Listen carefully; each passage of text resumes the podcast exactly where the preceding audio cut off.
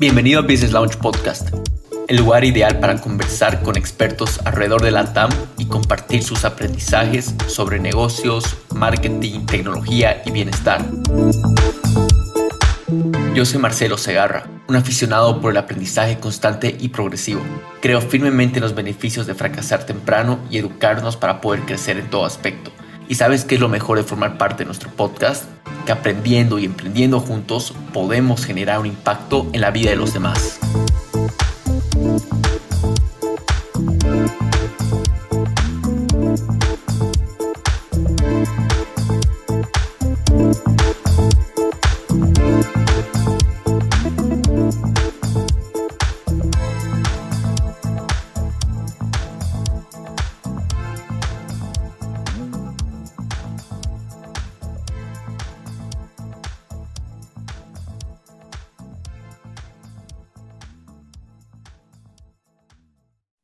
A todos, bienvenidos a un episodio más del Business Launch. El día de hoy tenemos un invitado especial, su nombre es Andrés Garza. ¿Qué tal Andrés? ¿Cómo estás? ¿Cómo te encuentras el día de hoy?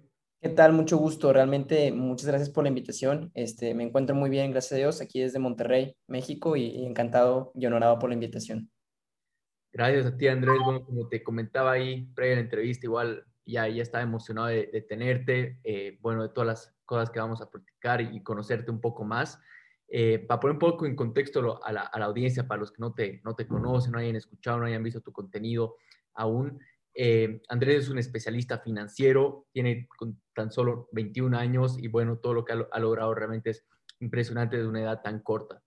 Así que Andrés, para entrar directo en, bueno, antes de entrar directo en materia, eh, ¿por qué no nos comentas un poco de, quién eres, cómo has arrancado hasta una edad tan temprana eh, y bueno, cómo salió este lado de, emprendedor, ¿no? Inversionista, emprendedor. Claro, este, sí, mira, como bien decías, este, yo, yo estudié la carrera de licenciatura en Administración Financiera, acá de parte del Tecnológico de Monterrey, en, en, en México, en Monterrey. Y propiamente este, eh, me gradué a los 21 años, eh, yo ahorita tengo 21 años, me gradué el año pasado.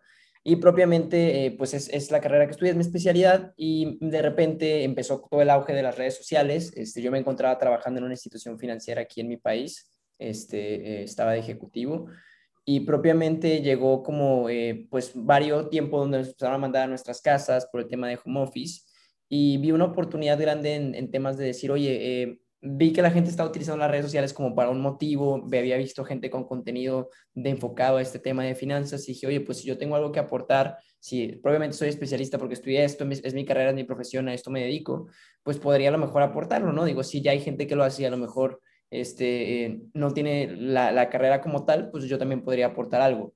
Y de repente empezó a lanzar todo ese tema este, de redes sociales, digo, la verdad empecé en un rato libre que tenía de, la oficina, que estaba aquí en mi casa, dije, oye, pues bueno, acabo de terminar una junta, voy a grabar algo que se me hizo interesante. Y así empezó de poco a poco a grabar contenido. Y digo, no tardé mucho en que se empezaran a hacer muy populares los videos, supongo porque había mucha hambre de conocimiento de esa materia en específico, que es el tema de bolsa e inversiones en, en, ese, en, esos momentos. Y probablemente pues así empecé, empecé a grabar mis primeros videos, digo, realmente sin afán de, de nada, digo, simplemente fue como, como por, por compartir algo. Eh, y de repente mucha gente empezó a solicitar como educación y todo eso.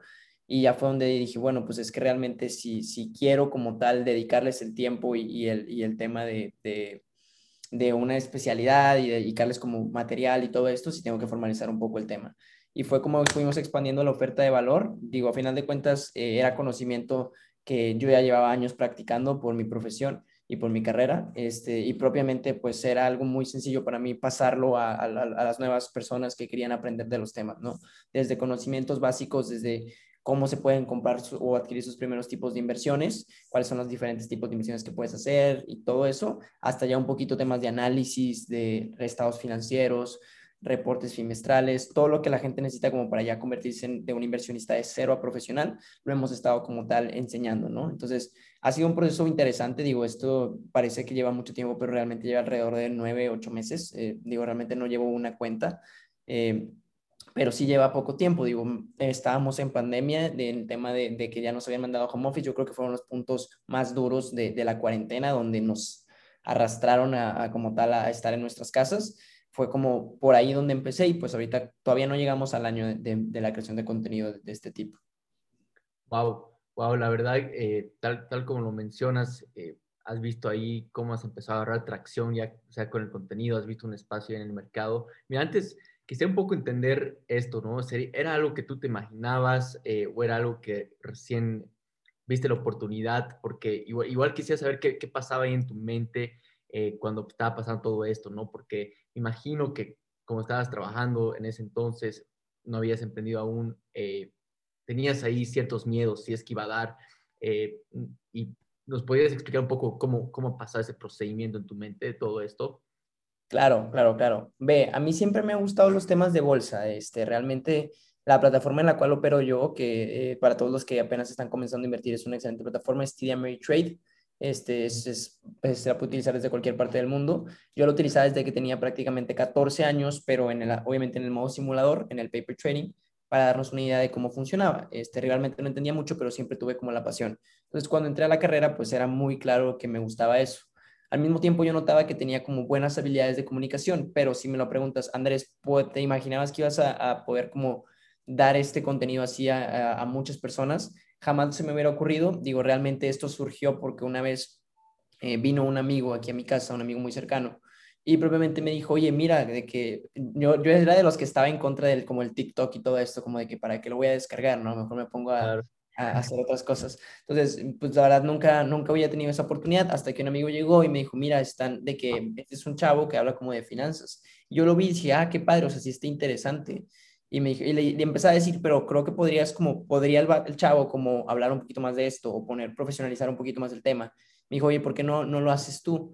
Y en ese momento sí dije, oye, pues sí, digo, la verdad no se me había ocurrido, eh, jamás se me había, jamás se me hubiera ocurrido si esa persona no hubiera venido aquí conmigo. Dije, no, pues sí voy a grabar. Jamás, yo jamás llegué con la idea de que no, me voy a hacer súper famoso, o sea, jamás. Mi idea fue nada más como, bueno, o sea, si ya hay gente que lo hace y puedo aportar un poquito más o dar el extra, pues digo, lo voy a hacer. Digo, a final de cuentas, o sea, son redes sociales, digo, a lo mejor a alguien le sirve el contenido que, que, quieras, ¿no? Y de repente empezó a haber muchísima demanda. Yo creo que era porque, digo, fue una combinación muy interesante en que, número uno, estábamos con mucho más tiempo, la mayoría de la gente, sobre todo estudiantes, este, pues tenían más tiempo libre. Este, yo estaba estudiando mi carrera y estaba trabajando tiempo completo, entonces no era como que tenía tanto tiempo, pero no me costaba nada agarrar el celular y grabarme. Pero había como un auge entre que había mucho tiempo libre entre la mayoría de la gente joven, al mismo tiempo había como una crisis económica para la mayoría de las personas, entonces mucha gente había perdido su empleo. Y por tercero, la bolsa, eh, después de esa caída que tuvimos en marzo, empezó a subir muy frenéticamente hasta el rally que todavía vivimos hoy. Entonces, eh, como que esos tres factores como que se juntaron y permitieron que, que, se armara todo el proceso de que la gente empezara como a llamarle la atención el tema de las emisiones. Entonces, yo jamás me imaginé que fuera a ser algo así como muy, muy padre. jamás me imaginé que fuera a conocer gente tan increíble por las redes como a ti o otras personas que me he conocido por, por hacer contenido. Simplemente estaba dando pues mis conocimientos que aprendí en, en mis años de carrera, eh, pues en, en videos y, y, fue algo muy interesante cómo te puede dar mucha exposición cuando eres pues dedicado o, o mínimo tienes como la noción profesional de tu tema, ¿no? Totalmente. Y mira, eh, tener ese, ese shift, o sea, si bien estabas eh, bien metido en el mundo de la bolsa, las inversiones y todo, has tenido que dar eh, un cambio igual de mentalidad en cuestión de la creatividad, en cuestión de marketing, hablaste un poco de ver la oferta de valor incremental, son términos que un financiero no va viéndolo, ¿no? El tema de, de aumentar la oferta de valor y, y, bueno, todo eso. Entonces, explicar un poco acerca de esa transición. Claro, este, sí, de hecho, por ejemplo, como lo mencionas, eh, sí, o sea, propiamente cuando estás del lado de, la pantalla en el tema de, financiero y sobre todo en temas de bolsa, eh, bueno, conforme vas avanzando, sí vas tomando un poquito más de, spotlight para dar opiniones y todo eso, pero en los principios de, la carrera, pues propiamente lo que te interesa es como absorber conocimientos o, ver los procesos, entonces jamás te imaginas como pues muchísimo en el lado de, vaya, de platicando o hablando, entonces pues probablemente era más como un tema analítico, ¿no? Este, y eran cosas que después vas entendiendo porque vas sacando el contenido, vas viendo las reacciones, vas viendo los comentarios y empiezas a entender un poquito más cómo funcionan las personas, qué es lo que realmente quieren ver, vas entendiendo a tus clientes, vas entendiendo a la gente que, que está, qué es lo que le interesa a las personas, porque muchas veces, y esto es un, un dilema interesante para todos que quieran crear contenido de su área de especialidad, muchas veces tú llegas eh, en tu área de especialidad y tú dices, ah, es que yo para qué voy a hablar de esto si es básico para mí, ¿no? Si eres ingeniero y, sabes mucho de algún tema en específico, dices, a nadie, le va a, o sea, a nadie le va a interesar saber lo más básico de esto pues la verdad te vas dando cuenta que lo que para ti puede ser básico, porque tú eres un especialista, un profesionista, puede ser muy, ah, o sea, nuevo o para otras personas. Entonces, puedes aportar mucho valor desde tu trinchera de, conocimiento. Entonces, es donde empiezas a entender que a lo mejor lo que tú considerabas como que más básico puede ser mucho valor para otras personas y propiamente te vas como haciendo un cambio. A mí me llegó a pasar que ya iba al banco porque obviamente sí teníamos la oportunidad de ir a la oficina de vez en cuando cuando había pendientes y ya gente ahí de, mis colegas ya me habían visto en redes y era como que cosas distintas. Ah, qué raro, ¿no? Digo, ¿cómo, cómo empieza a avanzar? Y vas creando como, oye, bueno, ahora este paso de ser nada más un analista de información financiera, que digo, claro, que eso te sirve mucho para temas de bolsa y pues eso también es lo que vemos en los cursos de cómo se hacen las metodologías, cómo se analizan empresas y todo eso, que me permitía a mí llevar mi propia operativa este, personal este, y ahora también tengo que ser como una imagen y tengo que promover eh, los buenos hábitos, tengo que enseñar cómo se hacen estas cosas, qué procesos puedes tomar, desmentir algunas cosas que están mal en la industria o que salen en, redes sociales y que no son ciertas. Entonces empiezas a, a, adquirir una cierta responsabilidad que es buena, este, pero que tienes que saber manejar para poder empezar también a crear, como tú dices, la marca personal, ¿no? Que a final de cuentas la marca personal es una herramienta interesante para potenciar lo que tienes. Y, yo creo que eso fue uno de los mayores descubrimientos que se supo en redes, que las redes sociales no es una píldora mágica, eh, sino más bien es eh, eh, potencia lo que ya tienes. Si tú eres un especialista en algo, si tú eres muy buen líder, si tú eres muy buen artista, si tú eres muy buen hombre de negocios, tienes la, posibilidad de con las redes sociales potencializar esa habilidad y hacerla llegar a más personas. Es como el apalancamiento en, los negocios. Cuando tú creas algún negocio, necesitas financiamiento que se puede apalancar, que puedes pedir un préstamo. Entonces, acá podríamos apalancar de, esas redes sociales porque tienes una exposición masiva, ¿no? Me acuerdo que mucha gente eh, al principio, ahorita todavía tengo amigos o conocidos que son hombres de negocios increíbles y a veces no se animan a crear contenido y me dicen, es que nada más denme mil personas, Andrés. Oye, ¿cuándo has visto mil personas juntos en un solo lugar si no es en un evento? Realmente una exposición de mil personas no, no es tan sencillo de lograr en vida real, por ejemplo. Y sobre todo cuando ahorita los medios están ya, bueno, ahorita los medios están descentralizados en el sentido de que antes, pues la televisión, la radio tenían todo el poder mediático y ahorita cualquier persona con su celular puede llegar a, o sea, miles o millones de personas con solo un video. Wow, wow, qué increíble. Eh, mira, acá para agregar mis, mis dos centavos en, en, lo que acabas de mencionar, o sea, eh, nosotros como expertos en nuestra área a veces no valoramos nuestro expertise, ¿no? O sea, creemos que es tan común, que es, es, es, conocimiento común para todos y que nadie lo va a valorar, tal como has mencionado. Y es por eso que no nos animamos a, a crear contenido o, a, afinar nuestra voz, como dicen a veces en, en, inglés, find your voice y todo eso, ¿no? Entonces, e, eso es algo que quiero que la audiencia pueda resaltar porque es sin duda algo, algo importante, ¿no? Cada uno tiene algo de qué hablar, tiene algo eh, que contribuir, su grano de arena eh, para contribuir, ¿no? Entonces, es, es nomás encontrar y, y, saber eso, ponerse consciente, consciente de esa idea limitante que tenemos ahí detrás. Entonces, bueno, me parece, me pareció increíble tal como lo has, lo has eh, expresado. Ayúdanos un poquito acerca de ya de un tema financiero. Antes de entrar, creo que a un tema de, de inversiones y demás, eh, si, las personas no pueden ahora realizar inversiones es porque tienen un problema de, finanza personal, ¿no? Entonces, eh, creo que ese es el primer, eh, el primer fix que tienen que hacer, ese primer arreglo de sus finanzas personales antes de realizar inversiones, ¿no? Entonces, ¿podrías comentarnos un poco acerca de qué problemas ves tú en cuestión de las finanzas personales o qué problemas tú has tenido que corregir en tus finanzas personales para que igual la audiencia pueda sacar cosas tácticas Claro, claro, sí, este, excelente. Y como lo dices, este, por ejemplo, me ha tocado ver muchas personas que me dicen, eh, o sea, yo a veces menciono, no, es bueno invertir si todavía poses deudas. Me dicen, ¿por qué no? Ay, bueno, porque a final de cuentas, normalmente las deudas, sobre todo si estamos hablando de deudas de consumo, que podrían ser de tarjetas de crédito, pueden otorgarte un interés altísimo de 70, 80% anual y si tus inversiones tienes un buen manejo y te sale un 20, 25, por ejemplo, por ciento anual, pues de nada te sirvió porque todavía tienes un costo de deuda muy alto y los, los intereses o el rendimiento que obtuviste fue muy bajo. Entonces, es muy cierto que tienes que tener un buen manejo de las finanzas personales para poder llevar una administración, ¿no? Este, desde el punto de vista que eh, cuando percibes un sueldo, eh, cuando inicias tu carrera, eh, propiamente es como a veces no sabes exactamente cómo gastarlo y digo, a veces entra la euforia de, oye, quiero gastar mi sueldo, definitivamente a lo mejor los primeros puntos sí es celebrar, etcétera, pero también hay que, eh, una cosa es celebrar y otra cosa es desgastar lo que realmente construimos en un futuro, ¿no? Eh, definitivamente los hábitos, tanto como de ahorro y de inversión, son indispensables para una buena, no solo salud financiera, sino en realidad también una salud mental. Y es lo que yo creo que mucha gente pudo valorar en este tema de la pandemia, que normalmente mucha, hasta te sorprendería la cantidad de personas que viven sin ahorros y sin inversiones a lo largo del tiempo. Y muchas veces sí tal vez puedan ahorrar o invertir un poco, pero no lo hacen por temas de, de que piensan que siempre se va a proveer, o sea, que a final de cuentas siempre va a haber trabajo, siempre va a haber oportunidades. Y digo, siempre estamos eh, esperando lo mejor, pero también hay que anticiparnos hacia lo peor. Entonces, yo creo que eh, si no eh, guardas, si no ahorras, si no inviertes, y no puedes vivir al día. Y también hay un misconception muy, muy fuerte sobre personas que dicen, es que yo entre más gano, más tengo que gastar. Cuando eso en realidad lo único que te va a hacer es convertirte en un esclavo de tu propio sueldo, porque eh, hasta cierto punto, si puedes ganar millones de dólares y si todo te lo gastas, vas a terminar eh, dependiendo de una sola fuente de ingreso. Y si se te corta esa fuente de ingreso, propiamente va a haber un decremento completamente en tu estilo de vida, ya te vas a ver endeudado con muchos pasivos que no vas a poder mantener y es por eso que muchas personas eh, que reciben ingresos o perciben ingresos muy agresivamente eh, no logran eh, como mantenerlo o hacerlo sostenible a lo largo del tiempo. Muchas veces pensamos que la riqueza va primero y luego va la educación financiera. Primero me hago rico y luego me educo financieramente hablando.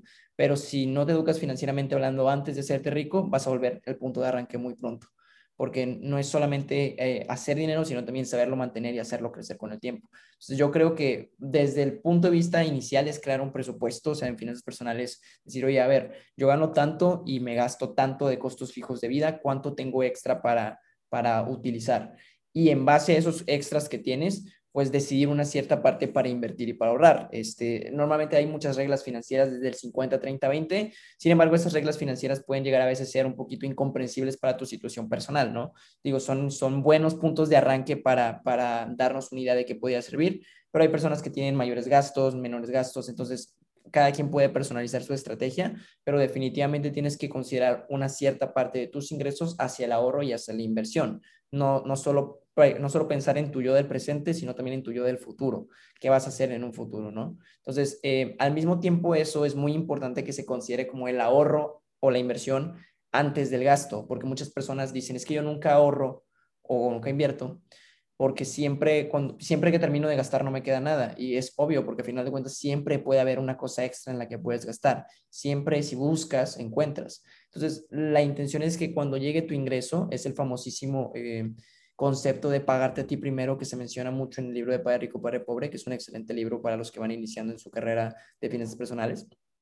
Eh, como tal, te, te lo menciona, págate a ti primero en el sentido de que antes de gastar, invierte y ahorra para ti, o sea, para tu futuro propio, ¿no? En vez de gastar y luego primero invierte o ahorra y después gasta, ¿no? Porque si no tienes esas prioridades claras, puedes vivir como flotando en el mar por muchísimo tiempo hasta que te llegue un, vaya, no sé, una ola o un huracán, por así decirlo, que te despierte y diga, wow, como que sí debía haber hecho esto, ¿no?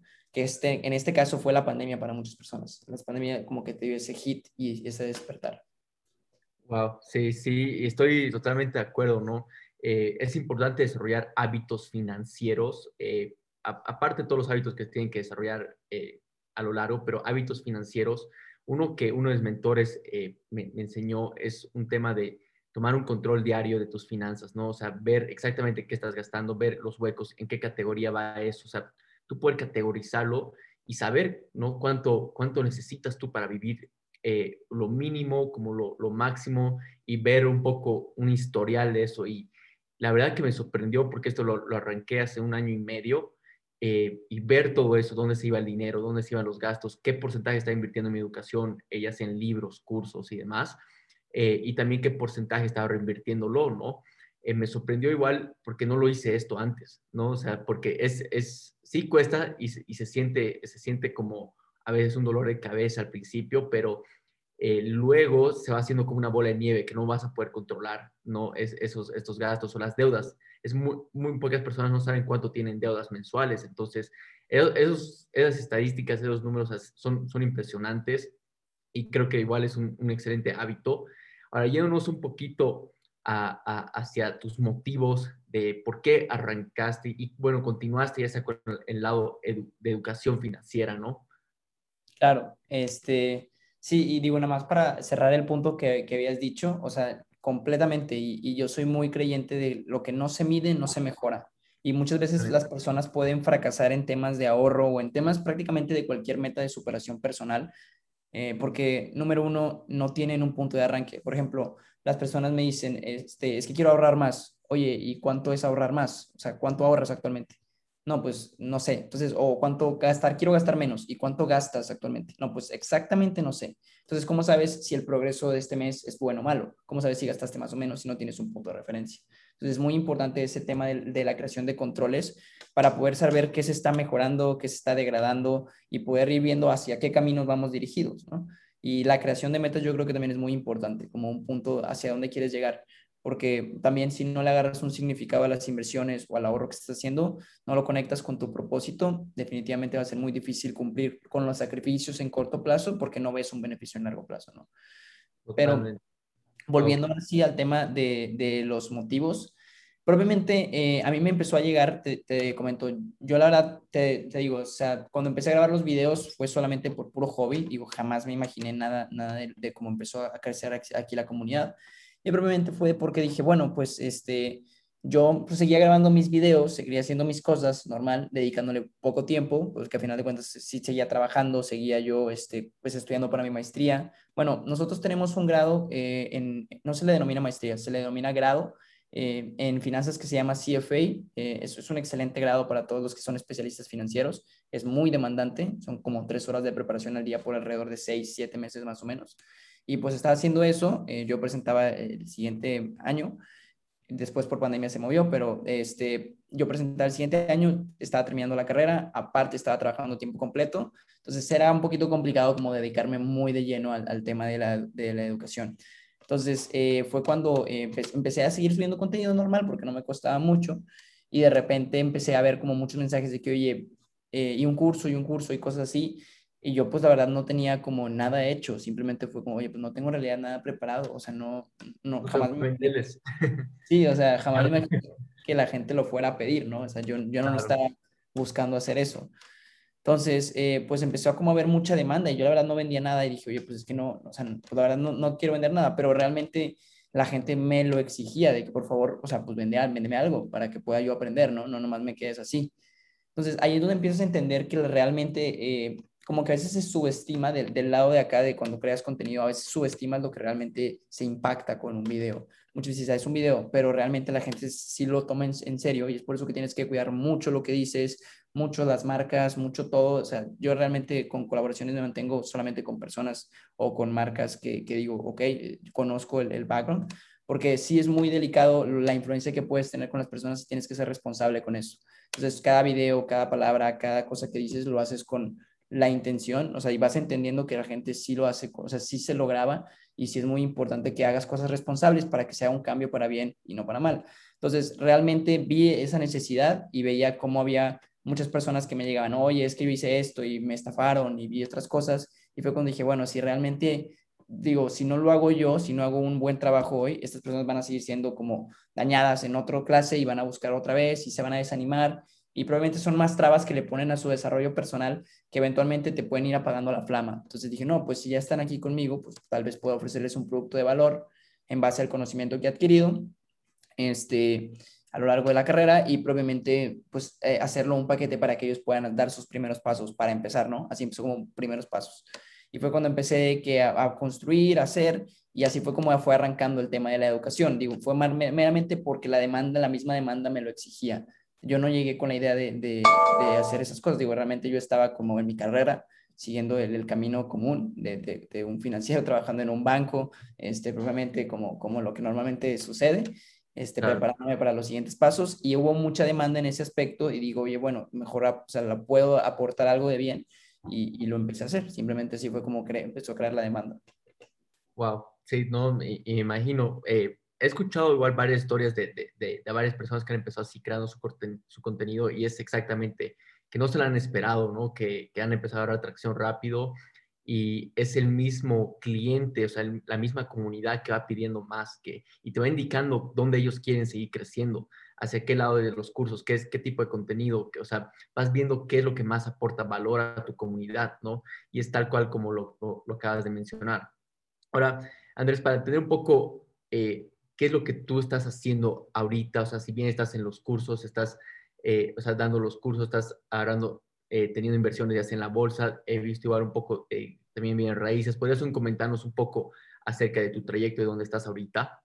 Claro, este, ahorita realmente, eh, gracias a Dios, hemos tenido varios proyectos muy interesantes, algunos que todavía se están trabajando, pero propiamente ha estado avanzando mucho el tema y, y, pues has visto, o sea, como crece mucho la comunidad, te das cuenta que el tipo de público que te sigue, pues son como personas desde geografías diferentes, por ejemplo, que tú y yo conectamos desde distintos países, desde distintas edades, distintos objetivos, distintas metas, distintos todo, ¿no? Entonces se tiene que ofrecer, eh, ofrecer un producto genérico llega a ser a veces como un poco difícil para adaptar y cubrir toda esa necesidad que existe. Entonces eh, empezamos a crear productos también con un poquito más de especialidad, eh, tanto temas como, oye, bueno, cómo hacer análisis fundamental, temas de, oye, bueno, ya más especialidad, gente que ya tiene un poquito más de nivel y quiere profesionalizar sus inversiones, también lo estamos como dando. También incluso hay, hay oportunidades de sesiones personalizadas, nada más que sí es muy limitado por el tiempo.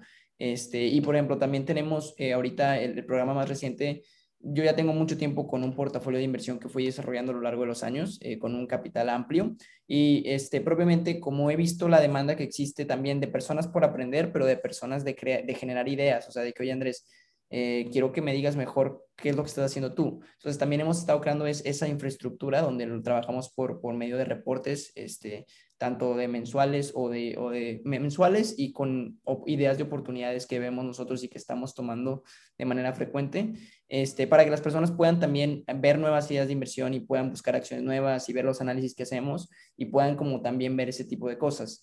En el tema de bienes raíces he estado colaborando con varias personas aquí del, del medio. Este, actualmente yo no tengo ningún proyecto de bienes raíces. Tengo varias personas de, que me están mentoreando en ese, en ese sentido.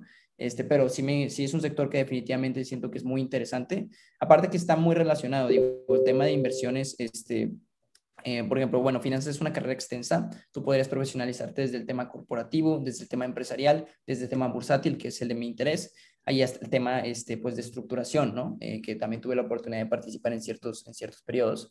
Eh, estructuración de créditos y medidas de inversionistas, cascadas de pago, todo ese tipo de cosas para temas de bienes raíces es, es muy amplio y es un sector que definitivamente quiero aprender. Ahorita lo que se está exponiendo mucho es la oferta educativa y la oferta de, de ideas, que te digo, nosotros lo estamos teniendo como tal, un portafolio que, que ya este, lo tenía yo manejando por mucho tiempo. Tengo varios colegas de, de mi de mi carrera que estuvieron conmigo están ayudándome y, trabajando de la mano para sacar reportes pues, de excelente calidad con temas de análisis y que la gente pueda ver cómo, se, cómo tomamos las decisiones nosotros, inspirarse y al mismo tiempo pues, tomar decisiones similares, entonces seguirnos el paso si es que lo que, lo que gustan y también ver eh, la forma en la que se estructura todo esto para que puedan buscar sus propias ideas ellos mismos.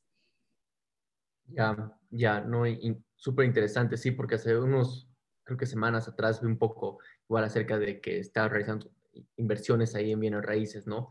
Eh, ahora, llévanos un poquito, mencionaste una palabra súper clave y creo que es crucial para, para personas que son, eh, bueno, en tu caso que tiene 21 años, pero en realidad para cualquier tipo de personas. Eh, mencionaste la palabra mentores. Eh, ¿Qué impacto han tenido los mentores en tu vida? ¿Cómo has visto que, que han mejorado realmente, ya sea en, en, cualquier ámbito que los hayas tenido, ¿no? Si nos podrías comentar un poco acerca de eso. Claro, claro, claro, claro. Sí, de hecho, por ejemplo, con lo que decías de bienes raíces, en cuanto a proyectos personales, digo, eh, ese fue un proyecto más personal, la inversión que hice fue un departamento, es un proyecto eh, meramente personal, eh, la intención es también diversificar este, mi, mi, pues, mis fuentes de ingresos, como siempre lo he dicho, tanto en bolsa, nuestro portafolio siempre ha estado diversificado el del grupo y propiamente también en cuanto a portafolios personales, la idea es que no te cicles o no te quedes enamorado de un solo tipo de activo porque si tenemos solo una fuente de ingreso, estamos a un paso de perderlo todo también. Entonces es importante diversificar también en distintos tipos de activos. Y, de hecho varios mentores, pues digo, he tenido la oportunidad de convivir con gente increíble gracias a las redes sociales y he conocido gente muy preparada, muy inteligente.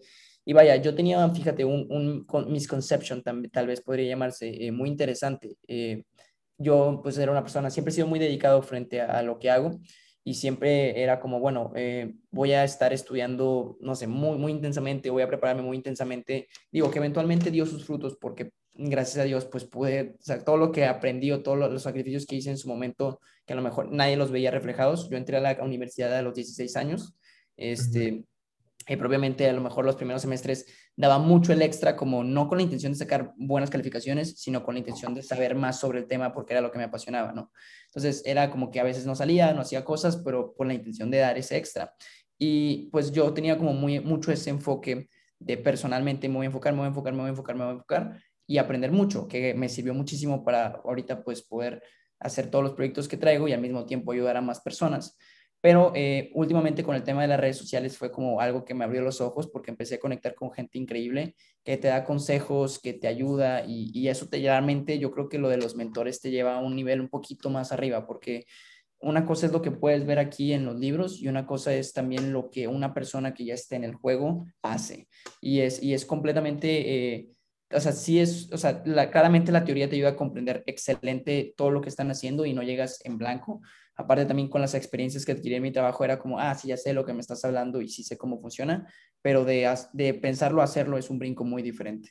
Y he aprendido muchas cosas interesantes y algo que, que sí puedo decir que es un gran aprendizaje que a lo mejor suene soltar, suene, parece ser muy simple, porque si te lo dicen es como, ay, qué sencillo, claro que yo también lo sabía, pero eh, es como esos aprendizajes que te tienen que tocar vivirlos en carne propia para, este, eh, para poderlos eh, acoplar en tu vida, que era una persona, me, me comentaba, este, un mentor, eh, nunca, o sea, simplemente mi consejo es que nunca te tienes que detener, o sea, nunca te detengas porque digo, a final de cuentas, cuando haces las cosas es cuando realmente te das cuenta si es una buena idea, si es una mala idea y todo esto, ¿no? Y muchas veces yo creo que sí llegan a suceder temas de parálisis de análisis, donde estás sobreanalizando una situación, sobreanalizando una idea de negocio, sobreanalizando algún proyecto por el que estás muy entusiasmado y de tanto análisis pasan meses y nunca hiciste el proyecto. Entonces, a lo mejor era una gran idea, este, y yo creo que eso también es lo que he estado aprendiendo acá debido a la demanda que ha crecido mucho y muy rápido, hemos tenido que sacar material muy rápido, que a lo mejor yo hubiera, yo soy una persona que tal vez tiene el, defecto de ser muy perfeccionista, entonces quería que quedara así todo perfecto, todo bien, y a veces tienes que dar el salto eh, más rápido, o sea, no puedes cuidar así al 100%, siempre, siempre tienes que cuidar que sea un producto de calidad, pero jamás va a quedar listo y perfecto por como tú lo quieres, siempre le vas a querer mejorar algo antes de sacarlo, ¿no?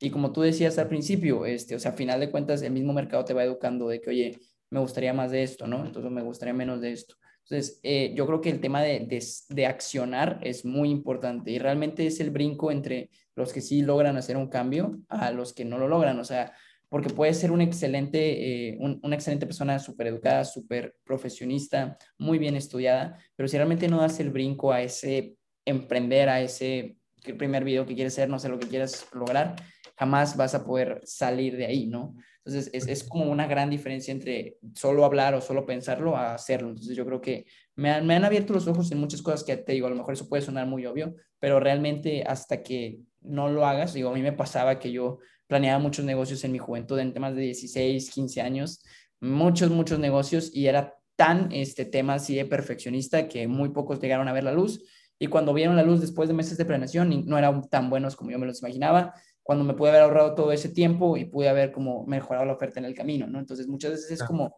ir construyendo esas, ese paracaídas ya de una vez fuera del avión, porque si no, nunca te vas a poner eh, los puntos y nunca vas a encontrar un tiempo perfecto para hacerlo.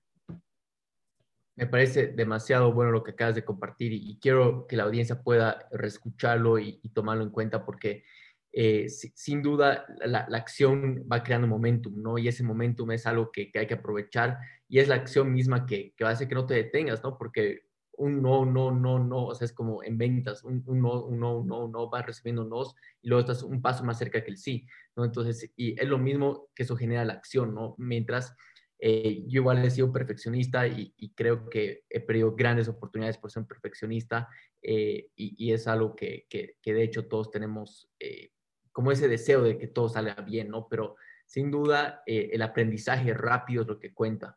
Quizás unos consejos eh, paso a paso de cómo ellos podrían realizar sus inversiones. Claro, sin problemas. Este, bueno, primero que nada, digo, eh, hay mucha de desinformación también, pero vamos a intentar aclarar varias cosas. Por ejemplo, y lo platicaba también con varios temas, varias personas de bienes raíces este, en un podcast que yo grabé con, con un desarrollador que lo tengo en YouTube muchas veces, este, eh, digo, nosotros no tenemos ni idea de cómo dar el primer paso, digo, es complicado. De ahorita, últimamente se ha facilitado muchísimo debido a la sobredemanda que ha existido. Entonces, probablemente esto va creando nuevas ofertas de valor, más sencillo. Entonces, eh, lo primero que nada es abrirte una cuenta de, de un broker. Eh, la intención de los brokers es que estén regulados. Hay muchos brokers que no cuentan con regulación apta.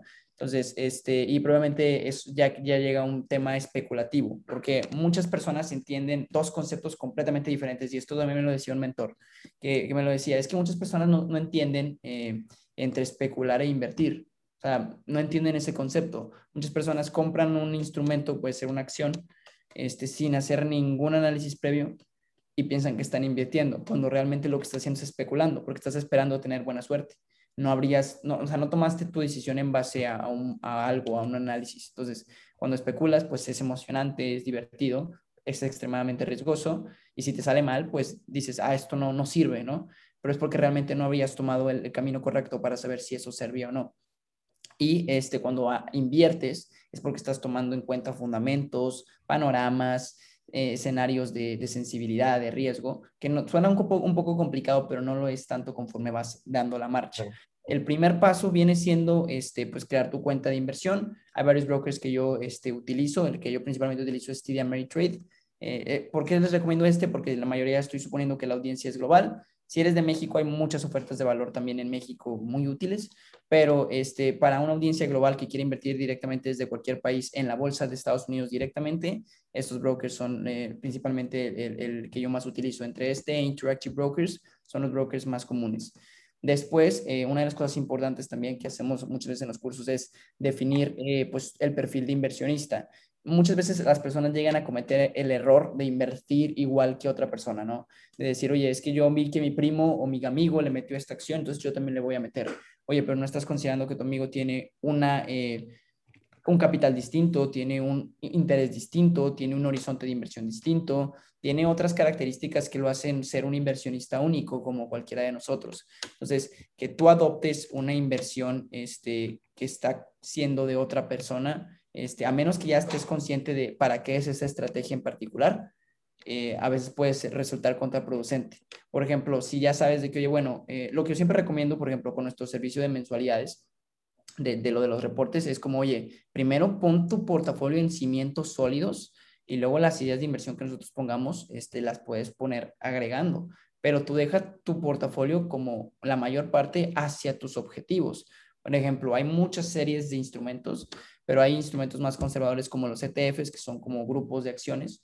Probablemente puedes dejar ahí como la mayoría de, de tu capital que te vaya dando un rendimiento un poquito más conservador y el resto luego lo vas eh, colocando en otro tipo de instrumentos, ya un poquito con más posibilidad de, rendimientos más altos, que a su vez conlleva más riesgo. El primer paso es, te digo, crear una cuenta del broker. El segundo sería identificar tu perfil, qué quieres lograr, hacia dónde vas, cuánto tiempo tienes, todos los objetivos que estés buscando, cuánto capital tienes listo para invertir.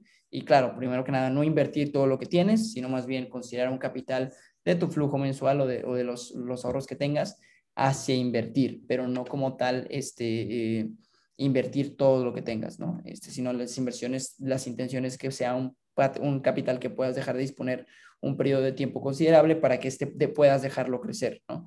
Porque luego hay muchas personas que se mm, fuerzan a invertir grandes cantidades que necesitan y después andan vendiendo a situaciones malas, que eso es el tercer consejo que te puedo dar, tercer paso. Eh, una vez que eh, eh, vayas definiendo tu perfil de inversiones, como analizar un poco cuál es la tesis de inversión detrás de lo que estás haciendo. A ver, pero ¿por qué estoy comprando esto? Muchas personas la tesis de inversión es porque me dijo un primo, o porque lo vi en la tele, o porque lo vi en Facebook, en Twitter, en Reddit, y no tiene nada de malo si sabes el riesgo que conlleva. Sin embargo, si lo que quieres es invertir y no especular, deberías de considerar como un fundamental o un movimiento o bueno, al mínimo algún tema que te pueda dar una pista que realmente ese instrumento sí puede ser de inversión correcta. Puede ser desde, oye, bueno, yo sé que esta empresa tiene un potencial increíble porque he visto todos los productos que tienen. Una de las empresas más grandes de, eh, por ejemplo, de América Latina es, bueno, de hecho la empresa más grande en América Latina de, market cap, en capitalización de mercado es Mercado Libre. y pues tiene una integración vertical muy interesante con Mercado Pago, con Mercado Libre, Mercado Publicidad, varias cosas que fueron agregando. Y probablemente eh, la lógica de esa inversión en su momento fue el tema de que, ¿sabes qué? Eh, pues propiamente eh, es una inversión que nosotros vamos a hacer en la empresa para colarnos al e-commerce en Latinoamérica. Entonces, eso puede ser una tesis de inversión correcta, de que, oye, bueno, yo estoy buscando tener exposición al e-commerce en Latinoamérica, ¿no? O a cualquier industria, simplemente estoy este ejemplo. Y bueno, ir buscando las justificaciones que van dando eh, los pies a tu, a tu tesis de inversión. Y una vez que tienes ya esa tesis de inversión armada, eh, que no te lleguen las emociones al cerebro en temas de inversiones, porque muchas veces eh, puedes tener una tesis de inversión correcta, es decir, haber seleccionado una acción correcta por los motivos correctos en el tiempo correcto, pero si eres muy emocional, y yo creo que en temas de negocios y prácticamente en cualquier área de la vida, ser exageradamente emocional te puede llevar a, varios desastres. Probablemente, eh, si eres muy emocional, puedes asustarte o puedes dejar eh, a medias una buena inversión porque viste que hay un miedo. Y en el corto plazo los mercados siempre van a mostrarte irracionalidad o sea, siempre van a ser muy emocionales, siempre van a ser muy por oferta y demanda, pero en el largo plazo, las ganancias verdaderas de las acciones o de las empresas, mejor dicho, son las que van conduciendo el valor de los mercados. Entonces, si tú hiciste una buena inversión en un buen momento, en una buena empresa, no deberías de preocuparte por los precios de oferta y demanda de todos los días. A menos que muchas personas me preguntan, este, oye, ¿cuándo hace sentido vender mi inversión? Entonces, bueno, hace sentido si tu tesis de inversión ya no se cumple Vamos a suponer que Mercado Libre tú la compraste por exposición hacia el tema de e-commerce, que se deberían de considerar varios factores, pero estoy tomando en cuenta como si lo hubieras comprado en sus inicios. Este, y luego de repente Mercado Libre dice, no, ya no vamos a hacer e-commerce, ahora vamos a hacer tiendas departamentales, por decirte un ejemplo. Ok, bueno, ahí tu tesis de inversión ya no hace sentido porque tú habías entrado por una razón y ahora es otra completamente diferente. Entonces ahí sí podrías considerar un, rebalanceo o de plano liquidar tu posición. Sin embargo, si tu tesis de inversión, si los factores siguen iguales y si la empresa sigue siendo sólida, no debería de haber ningún motivo por el cual vender una buena empresa. Sin embargo, muchas veces nos dejamos llevar de que porque vemos rojo la pantalla, y dices, híjole, no, yo ya me voy a salir de esta inversión, cuando realmente era solo cuestión de tiempo para que nuestra buena decisión pagara, ¿no? Todo el tema de postergar recompensas está algo, tanto algo que es presente como en la vida cotidiana, como en las inversiones. Entonces hay que tener mucha paciencia, o sea, la habilidad para anotar las, oportunidades, la destreza para tomarlos y la paciencia para poderlas consolidar. Yo creo que esos son tres pasos, bueno, tres consejos que te podría dar y pues la serie de pasos que te comenté. No, esto, son muy buenos consejos, ¿no? Porque es, es tal como mencionas, a veces eh, no tenemos claros nuestros objetivos, ya sea corto, el, el, largo plazo, no tenemos una tesis de inversión hacia qué estamos apuntando, si se va a lo que nos gusta, a lo que estamos, tenemos cierta área de expertise. Normalmente no tenemos eh, una, una, idea, ¿no? O sea, realmente especulamos, como tú dices, no tenemos una, una estrategia de inversión, cómo está, saber analizar qué está haciendo la compañía, eh, cómo anda esa industria, ese mercado, ¿no? Entonces, creo que esos son factores fundamentales, tal como nos has mencionado. Eh, y bueno, Andrés, mira, lamentablemente estamos llegando al, al, final de la entrevista, pasó volando, has compartido cosas demasiado prácticas, tácticas y todo. pero antes de dejarte ir, quisiera hacerte las dos preguntas que hacemos a todo speaker.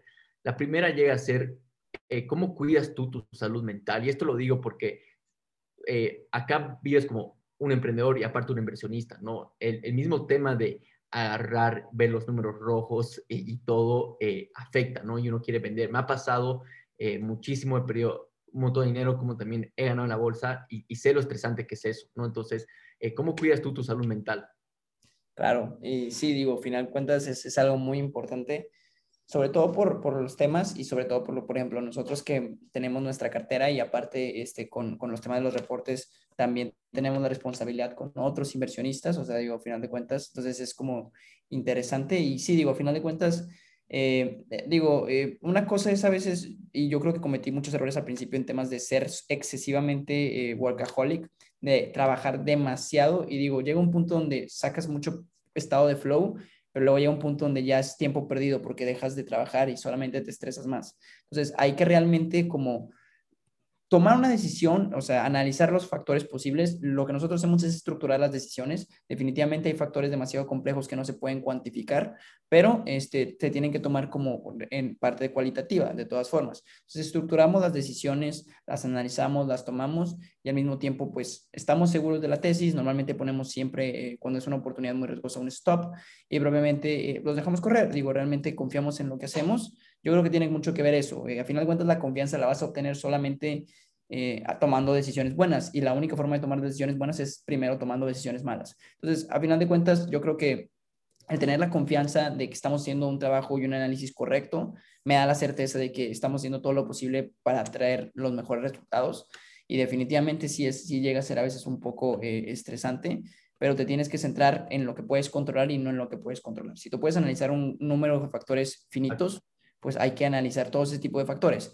Pero oye, ya si ha llegado una cosa que está fuera de mi control, pues para qué, ¿cómo me puedo preocupar yo por algo que no puedo este, influir, ¿no? Entonces, definitivamente tienes que mantener eso pues muy cerrado, el, tema emocional muy, muy este, fuera de, de, las inversiones, porque si metes el tema emocional a tu tema de las inversiones, prácticamente es, es una seguridad de que te puedes tener muchas pérdidas, ¿no? Hay que ser muy concisos con eso.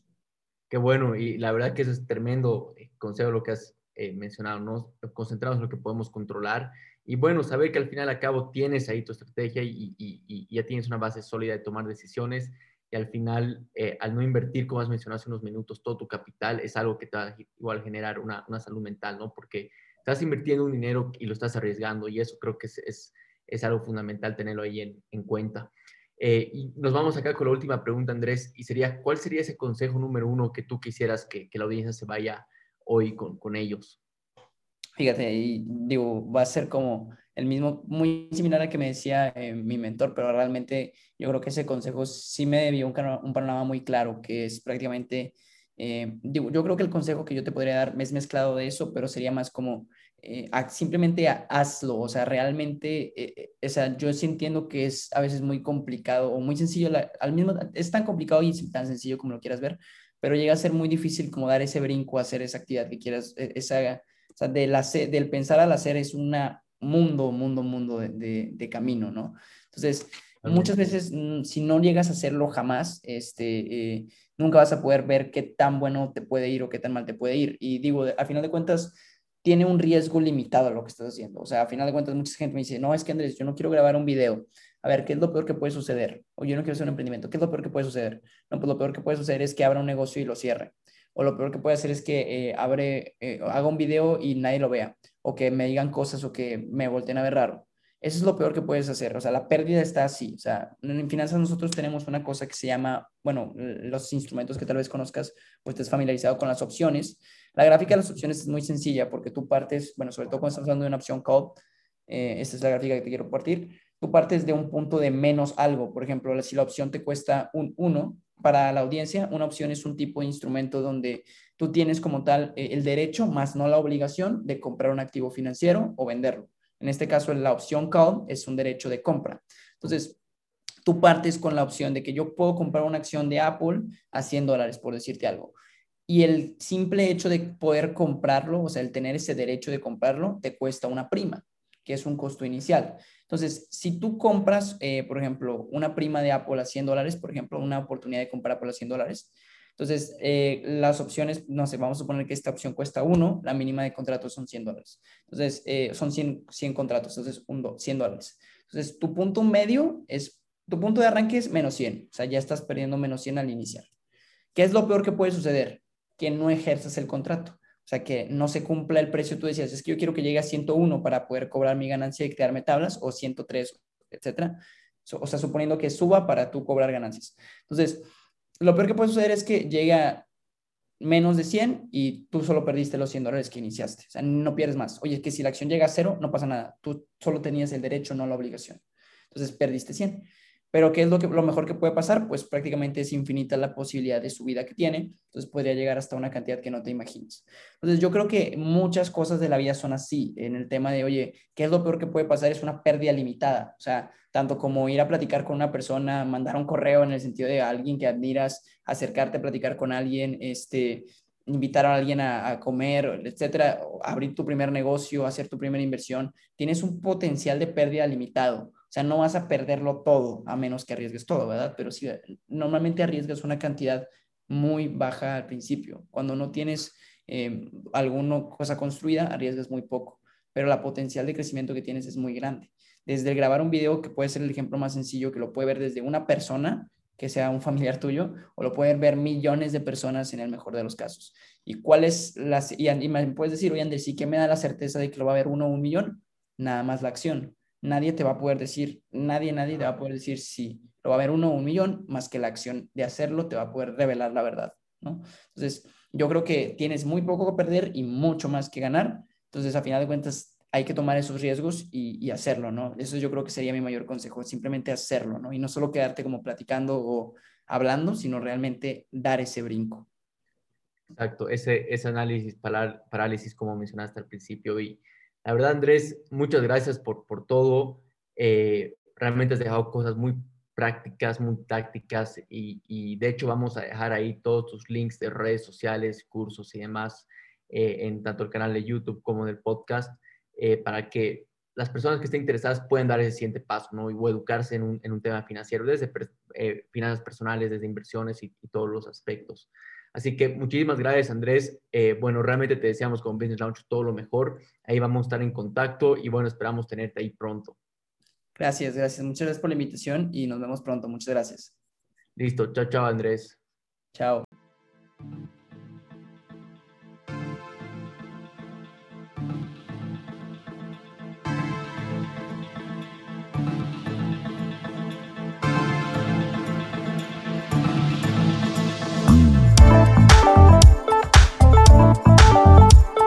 Gracias por escuchar este episodio. Si te gustó nuestro contenido y sacaste valor, regálanos una reseña, una calificación y suscríbete a nuestro podcast y nuestro canal de YouTube.